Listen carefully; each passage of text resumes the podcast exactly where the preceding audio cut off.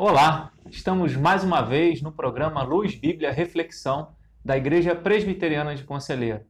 E dessa vez nós vamos refletir no livro do profeta Isaías, capítulo 6, versículo 1, que diz assim: No ano da morte do rei Uzias, eu vi o Senhor assentado sobre um alto e sublime trono, e as abas de suas vestes enchiam o templo. Esse rei Uzias começou a reinar com 16 anos e 52 anos reinou sobre o povo de Deus.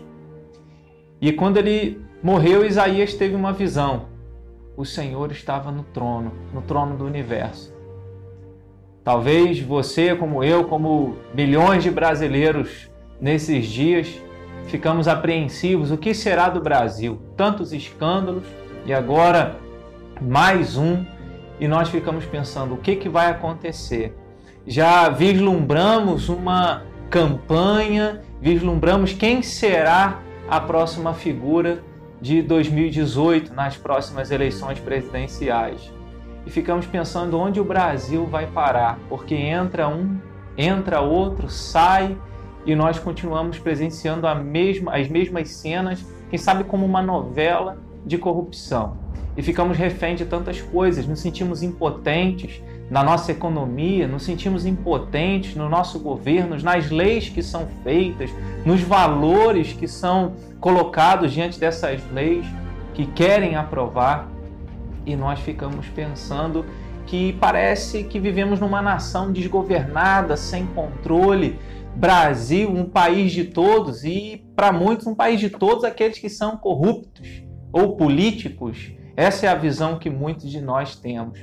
Mas quando nós olhamos para esse texto, num tempo em que o povo de Deus perdeu o seu rei, em que a nação se sentia abandonada e sem uma liderança efetiva, Deus mostra para o seu profeta que ele estava no controle, que ele estava no trono do universo quando Isaías tem a visão de que Deus estava sobre um alto e sublime trono, era para mostrar que ele estava no controle e ele estava no governo, como também hoje Deus ainda permanece no governo. Ele está no governo do Brasil, ele está acima do governo do Brasil, ele está acima do governo dos governantes do mundo, dos maiores governantes do mundo. Portanto, a nossa posição é de oração, de clamar ao Senhor que nos socorra e que nos faça experimentar a sua direção. Porque, como o profeta Daniel, no capítulo 2, versículo 20, também nos ensina que Deus, ele institui reis, Deus também, ele depõe reis, ele coloca e ele também tira.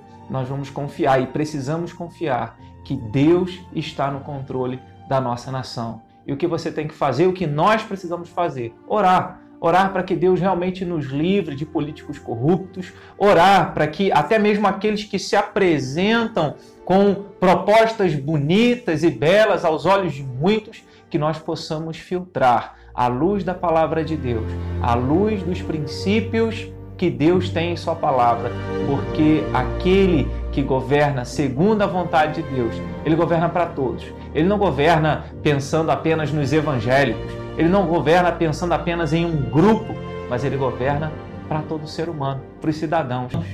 Ele não pensa numa pessoa baseado no seu status social, na sua condição financeira.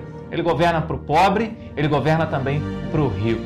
Quando um político se apresenta pensando apenas numa casta ou numa parte da sociedade, nós podemos ficar aí observando e vigilantes em oração, porque esse não é um bom político. Um bom político governa para todos. Que nas nossas orações nós estejamos orando, pedindo a Deus, que é o Rei do universo, esteja assim nos abençoando, não apenas neste ano, mas no ano que se seguirá, que Ele nos dê governantes segundo a vontade dele, que governem para todos.